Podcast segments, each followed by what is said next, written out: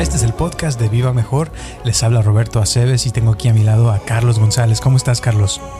Estaba yo pensando en estos momentos acerca de lo importante que son las emociones, fíjate. Eh, pero estaba pensando en eso y estaba pensando en otra cosa. Eh, en estos días vi un video muy cortito de una persona que se llama Warren Buffett. Oh, ya sabes quién es, ¿no? Sí. Ese multimillonario que es muy agradable escucharlo.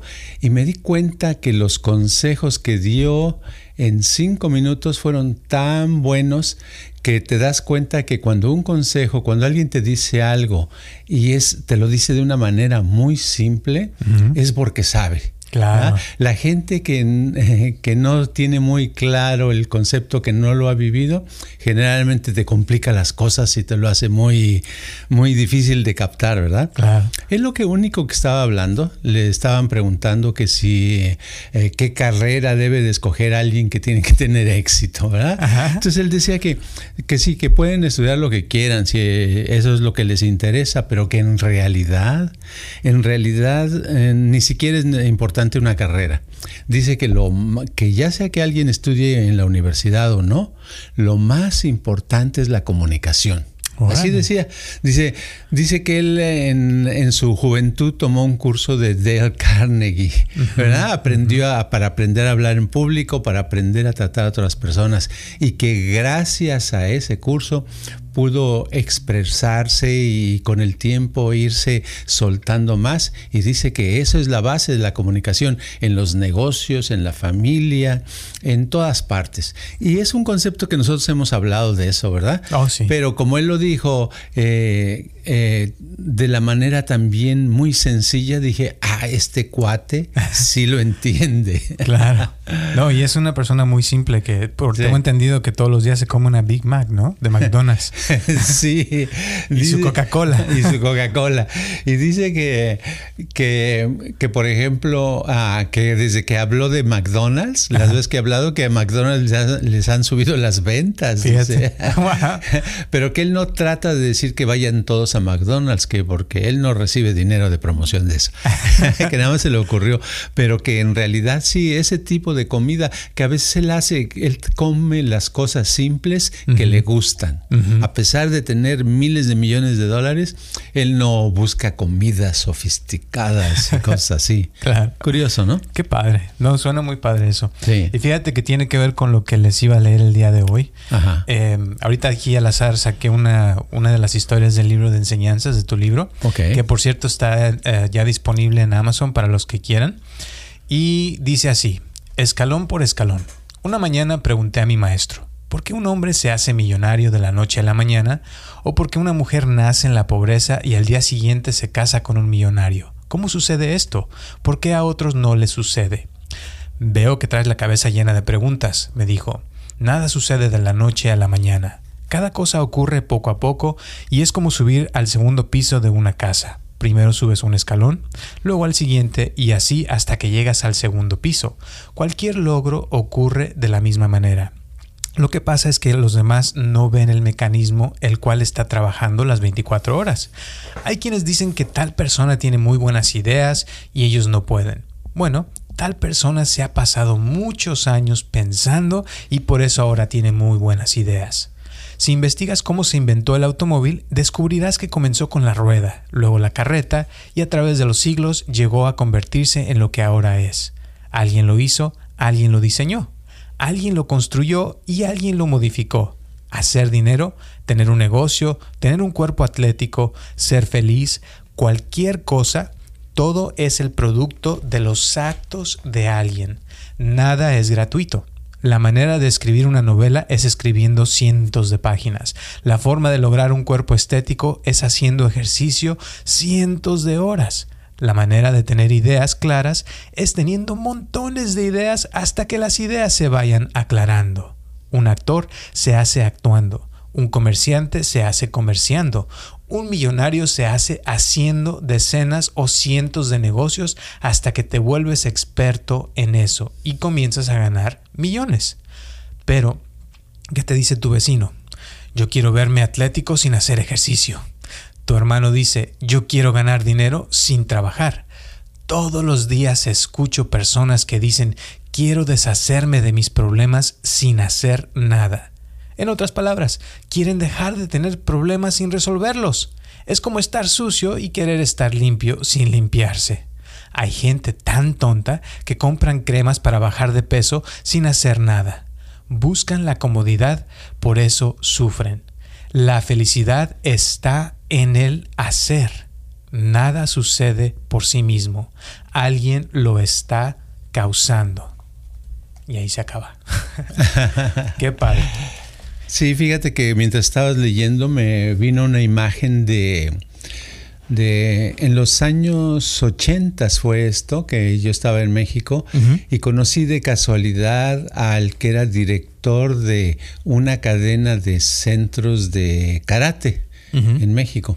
Y y pues en la plática eh, yo siempre les hago preguntas a la gente que se me hacen curiosas, ¿verdad? Que a mí me por curiosidad. Entonces le pregunté, oye, ¿y si una un, entonces alguien que es cinta negra, que llega a ser cinta negra este, en el nivel más alto, quiere decir que nadie le puede vencer, ¿verdad? En, el, en los golpes. Y dicen, no, sí, ¿cómo no? Le digo, ¿cómo? Dice, sí, una persona que nunca haya estudiado karate, pero que sea peleonero y que viva en un lugar donde se pelean todos los días, e-, ese le ganaría. Dice, porque una cosa es que vayas a la, a la academia a practicar karate donde no te golpeas realmente, ¿verdad? A menos que sea por accidente. Y otra es que te golpees todos los días, como sucede en algunos barrios de México, ¿verdad? Claro. Entonces dice, no, pues no les puedes ganar a esos. Esos son realmente los, los karatecas, los cintas eh, más que negra, ¿verdad? Claro. Entonces me, me, acordé que lo importante que es el hacer, ¿verdad? Estar haciendo uno, otro, otro, día, otro día, otro día. Eh, hasta que llega un momento que se hace uno un experto, ¿verdad? Claro. Y muchas veces no se ve, fíjate, como dices ahí en la historia, o sea, el mecanismo que está funcionando las 24 horas, sino que uno nomás de repente escucha, ah, es que fulanito le fue muy bien en un negocio, pero no vieron todas las veces que fracasó en poner otros negocios y nunca le salían. ¿Sí, me entiendes? Exacto. Y sucede lo mismo en, el, en las relaciones, en alguien que dicen, oye, qué bien habla esta persona, qué buena es para vender, cuando da una presentación del producto que vende, la gente sale animada y compra el producto. Y dicen, ay, es que nació con talento. Pero no se dan cuenta todas las horas y los veces o los años que ha llevado practicando, hablando eh, con todo tipo de personas hasta que ha logrado ese nivel, ¿verdad? Claro, así es. Ahora una pregunta para ti, ¿Qué es lo que tú piensas que es lo más importante que puede hacer una persona? Bueno, lo más importante, yo pienso, lo que decía es la comunicación. Yo pienso que comunicarse, expresarse bien es muy difícil, es algo que no nos enseñan en la escuela, ¿verdad? No nos, nos, enseñan matemáticas, nos enseñan mucho, muchas cosas, pero como decía una persona, eh, una vez que estaba yo en una conversación, estaba escuchando, alguien decía, bueno, es que en la escuela, escuela no le enseñan a uno, por ejemplo, la parte básica de sobrevivir, ¿verdad? Lo entrenan a uno para que haga una carrera, para que tenga un empleo y viva de eso, ¿verdad? Pero no, en realidad para la vida necesita uno un arma en especial. Y yo pienso que la comunicación es, es una de las armas y de las cosas principales que hay que aprender. Porque si la persona tiene una pareja, necesita buena comunicación para poder mantener una relación. Claro, totalmente. Si la persona está en un trabajo, necesita buena comunicación para desenvolverse en el trabajo. ¿verdad? Entonces, en todas partes la comunicación es una forma de expresión. Por eso admiramos tanto a escritores que escriben bien, a políticos que hablan muy bien, como Barack Obama, habla tan padre que eh, prende a la gente, pero es eso, es porque tiene la facilidad de palabra, la facilidad de expresión. Ese tipo de comunicación es lo que te abre las puertas en cualquier nivel, en cualquier parte del mundo. Claro. Y fíjate, ahorita que estabas hablando, me acordé que ahorita con la tecnología, cada día hay menos cosas que hacemos. Ya, por ejemplo, las lavadoras, pues lavan los, los la ropa de nosotros, las secadoras la secan, eh, las la, lavaplatos lava los platos. Entonces, ah, ya también hay, por ejemplo, camiones que se van a manejar solos.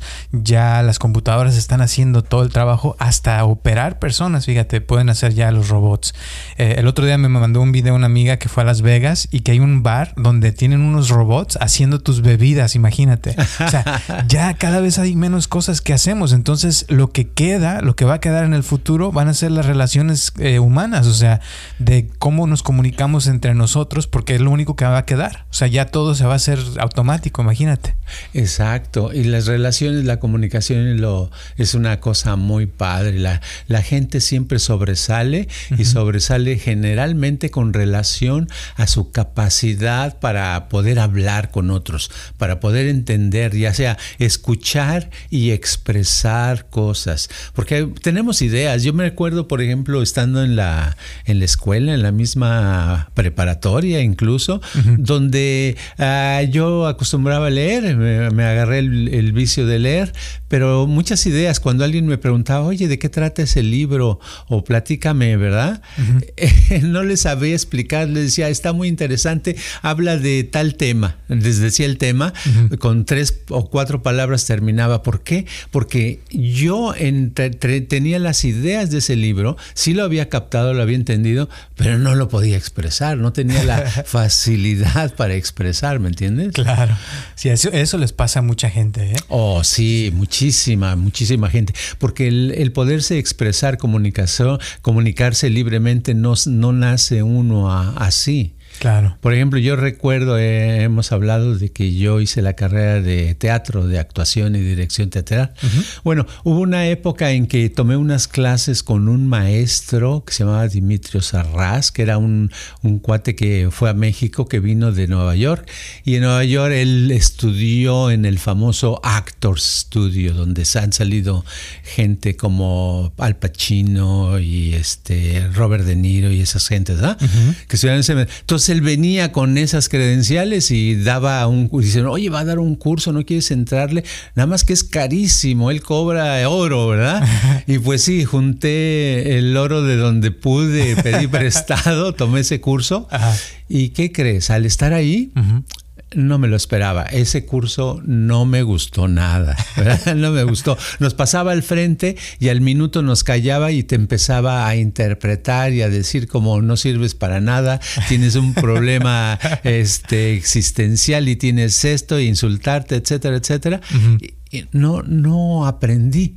Pero cuando aprendí actuación, recuerdo que fue en la Escuela de Teatro de Bellas Artes donde nos ponían a hacer, a expresar emociones, expresar pensamientos, a realmente sacar y entonces ya después la corrección venía, ¿verdad? Nos decían, oye, este, esto te faltó emoción, esto lo pudiste haber dicho de esta otra manera, etcétera.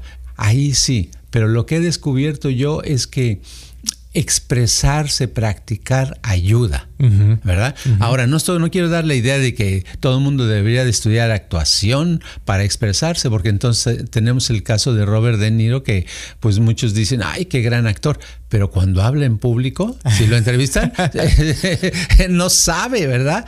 O sea, no puede expresar, no puede comunicarse con la gente normal. Puede actuar, pero no puede comunicar. Y yo a lo que me refiero es que hay que aprender a comunicar con niños, con adultos, con ancianos, con hombres, mujeres, con cualquier persona de cualquier religión. Claro. Ahora, ¿cómo puede una persona empezar aquí como la historia que leímos escalón por escalón? Alguien que, que por ejemplo, tiene problemas, como dices tú, para expresarse, que, que no puede decir lo que siente o que le cuesta mucho trabajo socializar con otras personas, ¿qué le recomendarías? Bueno, hay, hay casos y casos, ¿verdad? Hay casos que tienen eso, lo tienen tan crónico y tan em, fuerte que hasta han ido a veces al psiquiatra, ¿verdad? Y les han dado pastillas porque les da ansiedad, les da angustia, les da nerviosismo, no saben qué hacer y simplemente se quedan callados completamente. la, la, este, una referencia, hay un lugar donde yo a veces voy a lunch una vez a la semana y una persona que limpia las mesas y trae comida a veces a, los, a las mesas, Hoy, no, ayer que fui, le escuché decir oh, dos palabras después de un año, imagínate. Sí, calladísimo, calladísimo, calladísimo. Yo le decía a mi esposa una vez, le digo, oye, este, el pobre tiene un problema muy grande. Si no aprende a comunicarse, algo va a explotar un día y va a agarrar una pistola y va a matar a cinco, ¿verdad? Eso es lo que la idea que me da de los que no pueden expresarse bien. Claro. Ahora, ¿cómo debe uno de empezar? Uno debe de empezar con tratar de, de decir algo, lo que sea, no importa si es correcto o es incorrecto, todos los días eh, decir algo y luego decir algo más, ¿verdad? Pero lo que me refiero que el expresarse, si el problema de comunicación no es tanto de entender y escuchar, sino de, de decir, uno debe de decir, de abrir la boca, de decir cualquier cosa y poco a poco ir mejorando. Uno va viendo eh, cómo lo que uno dice eh, no es bien recibido o si es bien recibido y va uno alterando, pero es un proceso constante que hay que empezar lo más pronto posible. Si no empezó uno en la niñez, tiene uno que empezar inmediatamente, terminando este podcast. Perfecto. Ahora hay que aclarar otra cosa, que hay gente que habla mucho y no dice, nada. Exacto, sí. No está comunicando, ¿no? Entonces, a esas personas, ¿cómo, ¿qué les dirías? Bueno, eso es un problema más grande porque cuando uno habla mucho y no dice nada es porque está uno automáticamente hablando por el mismo nerviosismo de que está piense y piense y piense y piense y no lo deja controlar sus, sus ideas. Yo les recomendaría que aprendieran a editar. ¿Verdad? Eso no tampoco nos lo enseñan en la escuela. Editar, ¿qué es editar? Bueno, editar una, algo, una carta es quitarle las palabras innecesarias, ¿verdad? Entonces, editar lo que vas a hablar es antes de abrir la boca, pensar lo que la oración que vas a decir y ver si la puedes decir más corta o con otras palabras que se entienda más, ¿verdad?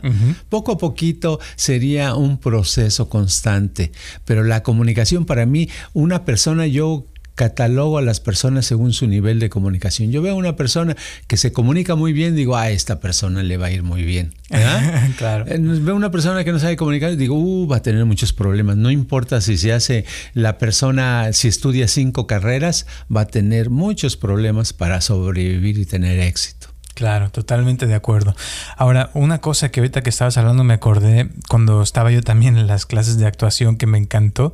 Es un ejercicio donde nos ponían en círculo y te daban una pelota y tú, por ejemplo, le decías a una persona que estaba enfrente de ti en el círculo, decías María. Entonces María te volteaba a ver y tú le aventabas la pelota. Entonces ya María cachaba la pelota y luego ya María tenía que escoger a otra persona, ¿no? A Pedro. Entonces decía Pedro. Entonces ya Pedro volteaba y ya le mandaba la pelota. Y así se iban por todo el círculo y era para aprender los nombres de todos los que estaban en la clase, ¿no? Ok. Pero después de un rato eh, empezaban a agregar más pelotas. Entonces llega un punto donde ya había cinco pelotas en el círculo y pues le decías María y ya alguien te estaba llamando tu nombre, decías Roberto y tenías que aventar la pelota y recibir la otra al momento. Entonces era, se volvía como un juego muy, muy divertido. Pero una de las cosas que me encanta de ese juego es de que te enseña a que cuando vas a comunicar tienes que estar, tiene que estar la persona que le vas a comunicar eh, receptiva, o sea, tiene que estar en un estado que te va a escuchar. Y esa es una cosa que es importante de uno, porque si tú avientas la comunicación, en este caso la pelota, y la persona está distraída, se le pues, cae. Se le cae y fue tu culpa, porque no, no te fijaste que María en este caso no estaba poniéndote atención. Entonces es importante darse cuenta, ¿verdad? Para empezar, que si vas a comunicar algo, que la persona que le vas a comunicar está dispuesta a escucharte, ¿no crees? Exacto, sí, eso es bien importante. Y son cosas básicas que tú lo vas eh, viendo desde chiquitos hay niños que así lo traen, ¿verdad? claro. Hay niños que desde muy pequeños lo traen, te ponen atención, saben eh, cómo comportarse con cada persona diferente, etcétera, etcétera. Otros no pero conforme vamos creciendo, de todos modos, según el ambiente donde vivamos, se nos va quitando esa facilidad y entramos en cosas ásperas, ¿verdad? Y a veces lo queremos arreglar con lógica, ¿verdad? Por eso sucede que mucha gente piensa que, que este que no sabe comunicar porque no, no, tiene las palabras, entonces piensa que tiene que aprenderse palabras especiales, ¿verdad? Es donde los que estudian cursos donde aprenden puras palabras para tener un vocabulario muy grande. Pero en realidad no, la comunicación puede ser muy simple, muy sencilla, muy poderosa, si es clara, si es precisa y si está dirigida al tema que se está tratando, ¿verdad? Claro, totalmente de acuerdo. Yo pienso que la comunicación principalmente tiene una función y es la función de entender a nuestros semejantes, ¿verdad? Eh, desgraciadamente a veces la podemos usar como para decir, bueno, no, yo lo que quiero es que me entiendan a mí. Pero la verdad es que nadie nos va a entender si nosotros no ah, entendemos a los otros. O sea, hay la, lo que en política usan mucho que es la reciprocidad, donde un país eh, presta dinero o hace un favor a otro país, sabe que el otro país queda comprometido y que después el otro país le va a pagar de una manera esa deuda, ¿verdad? Entonces así es en la comunicación. Nosotros cuando hacemos un favor, ayudamos a alguien, sabemos que esa persona generalmente queda, va a estar en, la, en voluntad, en el estado de querer eh, dar algo de intercambio. Claro. Y eso sucede, por eso las personas que se llevan bien es por eso, es porque dan y entonces después reciben, porque la mayoría de la gente quiere dar después de que ha recibido, ¿verdad? Claro. A mí me ha pasado muchas veces, fíjate, cuando viene gente y, a veces las escucho por días o por horas, llega un punto que me dicen, oye, ¿y tú cómo estás? ya después de días o semanas, fíjate. Sí, sí, pero llega un momento, ¿verdad? Claro, es como que se sienten satisfechos de que, ay, ya ahora sí ya pude expresarme de todo lo que traía y ahora ya puedo escucharte. Exacto. Entonces en cualquier actividad es eso. Por eso eh, funcionan muchas, ah, las personas, los políticos, por ejemplo, saben ese mecanismo de reciprocidad y por eso están dispuestos a hacer favores, ¿verdad? Porque saben que van a recibir y les va a ayudar. Entonces también la gente normal, uno como gente normal que no es político, también puede hacer favores, puede uno expresar cosas y ayudar, ¿verdad? El problema problema de la comunicación, el primer problema que yo encuentro con mucha gente es que quiere decirte lo que ella quiere o lo que él quiere. No, es que yo lo que necesito es esto. Claro. Yo lo que quiero es que tú seas así. Yo lo que quiero es tal, tal. Eh, como que si todo mundo estuviera, como si uno fuera el centro de atención del mundo. En realidad no, no somos el centro de atención, no importa quién sea, hasta la gente más famosa, no es el centro de atención del mundo. Es el centro de atención de mucha gente, pero no. Aún así es necesario que dé ¿verdad? Claro. Para seguir manteniendo, si eres muy famoso, para seguir manteniendo la fama tienes que dar atención a otros, ver qué, es lo que necesitan, ¿verdad? Claro. Y curiosamente, cuando tú das, como dices tú, la vida te regresa, te empieza a dar, y a veces no de la misma persona, fíjate, a lo mejor te llega, pero de otros lugares, pero siempre, siempre cuando uno da, como que algo sucede en el medio ambiente, en la energía, que te, te regresa eso de alguna manera. Y otra cosa que ahorita que estabas hablando me, me llega de la comunicación es de que muchas veces las personas, o sea, piensan que, que, aceptar a una persona o entenderla es perder el, perder el tiempo, pero en realidad no es perder tiempo, es ganar tiempo, porque cuando entiendes a alguien completamente, o sea, puedes hacer mucho con esa persona, ¿no crees? Sí, y eh, se pierde el tiempo cuando está uno haciendo algo que no le gusta. Pero a comunicarse es padre. Ahorita me viene la imagen de un señor de 88 años o casi 90 que este era de una estaba yo con una familia y el señor estaba ahí en un rinconcito y se me ocurrió hacerle una pregunta y me empezó a hablar cómo estuvo él en la guerra, cómo él venía de Europa, cómo empezó su negocio en México, etcétera, etcétera. Estuvimos platicando 40 minutos o 50 se me hicieron, salieron cosas muy interesantes que yo no sabía, que, que las supe gracias a su comunicación, ¿verdad? Claro. Pero ah, eso es esa conversación, eh, después de esa conversación, eh, las siguientes veces que vi a ese señor ya no tenía yo que decir nada, mm, saludaba, se acordaba de mi nombre, sabía yo quién era yo, etcétera, porque me reconoció al tener comunicación. Cuando no hay comunicación, la gente nos olvida, la gente no somos nadie para la gente. Así es. Pues qué padre. Bueno, pues yo creo que ahí le vamos a dejar el día de hoy. Creo que estuvo muy buena la conversación. ¿Y algunas últimas palabras antes de terminar? Nada más que si la gente que nos está escuchando, que, que escucha este podcast, yo les recomiendo que, que platiquen acerca de lo que están aprendiendo en el podcast con otra persona, con la gente que conozcan, y van a ver cómo al, estar expresando y tratar de explicar lo que escucharon, se dan cuenta qué entendieron y qué no entendieron. Eso es lo padre, ¿verdad? Y entonces ya después de eso puede uno volver a escuchar el podcast y aprender más. Por medio de la comunicación también nos damos cuenta cómo andamos. Claro, y por último, la comunicación te libera. O sea, eso es algo que siempre se me quedó claro porque cuando te comunicas de verdad, te sientes mejor, ¿no crees? Sí, así es. La comunicación es, es lo que nos hace humanos. Exacto. Pues a comunicarse entonces se ha dicho y ahí les encargamos que también nos ayuden a compartir este podcast que está creciendo cada vez más. Ya hay mucha gente en todo el mundo que nos escucha. Cada semana ya nos mandan mensajes de muchos lugares. Se los agradezco de verdad. Y ya saben que sus preguntas y comentarios los estamos teniendo en cuenta. Tenemos muchas este, preguntas y historias que nos han comentado que las vamos a ir diciendo poco a poco. Así es que no paren de mandarnos mensajes y de decirnos porque nos encanta saber qué piensan. Y sus comentarios también los tomamos siempre en cuenta. Y de todas maneras, muchísimas gracias por escuchar escucharnos y nos vemos el próximo martes a las 6 de la tarde. Gracias. Este podcast está patrocinado por Viva Mejor. Ayúdanos a compartirlo con tus amistades para que crezca esta comunidad y si te interesa donar algo para que este podcast continúe o si tienes algún problema o pregunta que te gustaría resolver, por favor comunícate al área 714-328-4661 o mándanos un correo electrónico a vivamejor.gmail.com.